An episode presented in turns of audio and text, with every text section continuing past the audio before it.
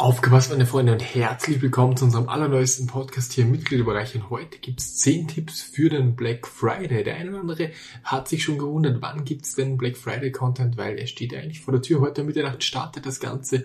Und deswegen habe ich geschuldet der ganzen Fragen, die ich noch bekommen habe, einen kleinen Podcast für euch vorbereitet, wo ich euch wirklich zehn Tipps nochmal weitergebe. Nicht so Standardtipps, aber ein paar Standardtipps sind trotzdem natürlich noch dabei. Für den einen oder anderen, der vielleicht auch neu am Start ist und ähm, der, der, ja, den ich einfach hier noch weiterhelfen kann, damit ihr einfach nicht in die Black Friday Falle tappt. Was das ist, würde ich euch dann auch noch sagen. Wir besprechen das Ganze heute durch. Wie gesagt, den Tipps jetzt geben. Und gestern im Stammtisch, der immer Mittwoch um 18.30 Uhr stattfindet, kommt auch immer wieder vorbei. Ähm, da gab es auch noch sehr, sehr viel zu diesem Thema. Heute, Freitag, Ah, heute Donnerstag, nicht Freitag, gibt's noch, ähm, ja, auch noch einen Lego-Stammtisch. Um 20 Uhr ist der. Äh, Video wird dann wieder bei Livestreams hochgeladen und jetzt starten wir direkt los mit dem ersten Tipp. Konzentriere dich auf deine Nische. Natürlich kann man in anderen Nischen so ein bisschen seine Fühler offen haben, aber besonders wenn ich jetzt Anfänger bin, dann konzentriere ich mich natürlich auf meine Nische. Warum? Es gibt sehr, sehr viele Punkte, warum ich das machen soll. Es gibt, ich könnte euch jetzt wieder 10 Punkte aufzählen.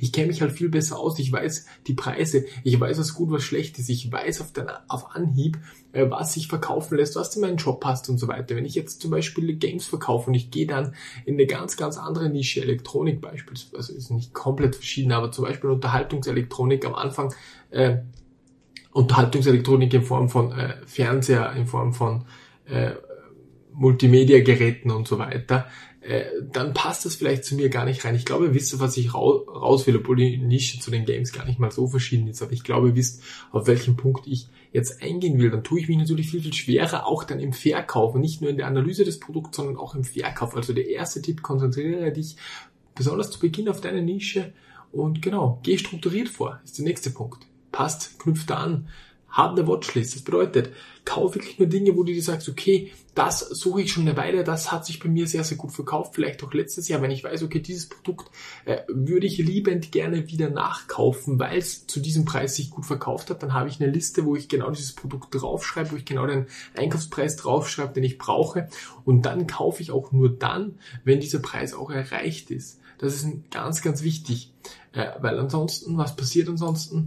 Du weißt nicht, was du kaufen sollst, du wirst von Dealgruppen überrascht, überrannt und, bist vollkommen verwirrt und kaufst dann irgendwas, was vielleicht gar nicht nice war. Du weißt das Produkt nicht. Im, Im, schlimmsten Fall machst du gleich die ersten zwei Punkte falsch. Du konzentrierst dich nicht auf deine Nische, sondern auf eine, auf eine andere, gehst nicht strukturiert vor und kaufst bei einer Dealgruppe nach, hast ein Produkt da, was nicht zu deinem Shop passt, wo der Einkaufspreis nicht gut war und das ist einfach nicht nice. Du wirst jetzt denken, okay, ich verstehe das, ich, ich gehe mit meiner Nische vor, ich habe eine Watchlist, aber was ist, wenn ich jetzt wirklich einen super geilen Deal finde? Und das ist auch der Tipp Nummer drei.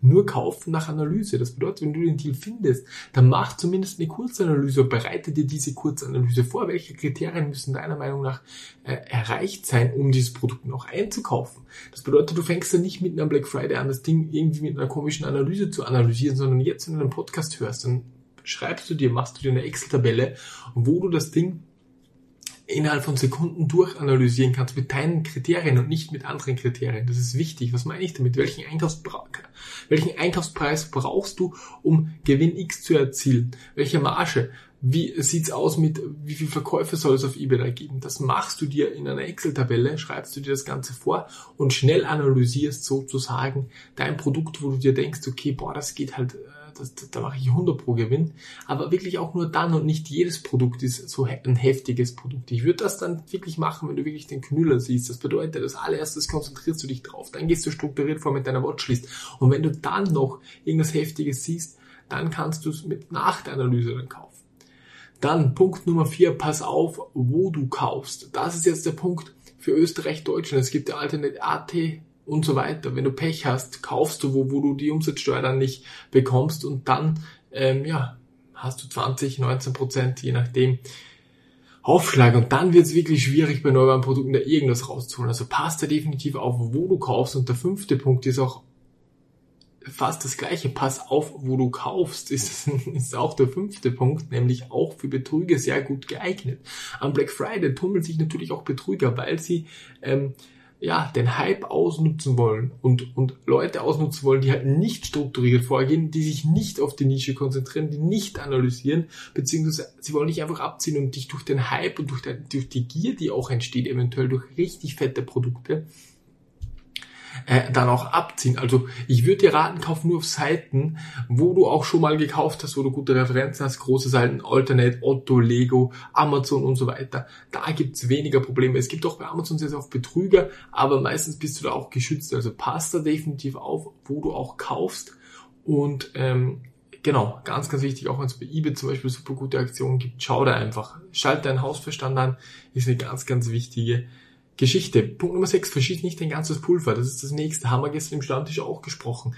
Wenn du jetzt 1000 Euro übrig hast auf dem Firmenkonto, dann verschieß das niemals, niemals die ganzen 1000 Euro. Mach eher so 500, spare dir 500, es kann immer was auf dich zukommen. Vielleicht hast du eine Nachzahlung, mal eine Prüfung, wo du nachzahlen musst. Oder auch noch einen fetteren Deal, den du gleich äh, annehmen kannst oder annehmen willst. Also passt da definitiv auf, verschieß nie dein ganzes Pulver, ist der nächste Tipp den du äh, definitiv berücksichtigen sollst, berücksichtigen musst. Dann Punkt Nummer 7, Deal-Apps aufpassen. Warum sollte man bei Deal-Apps aufpassen? Sind die, sind die betrügerisch?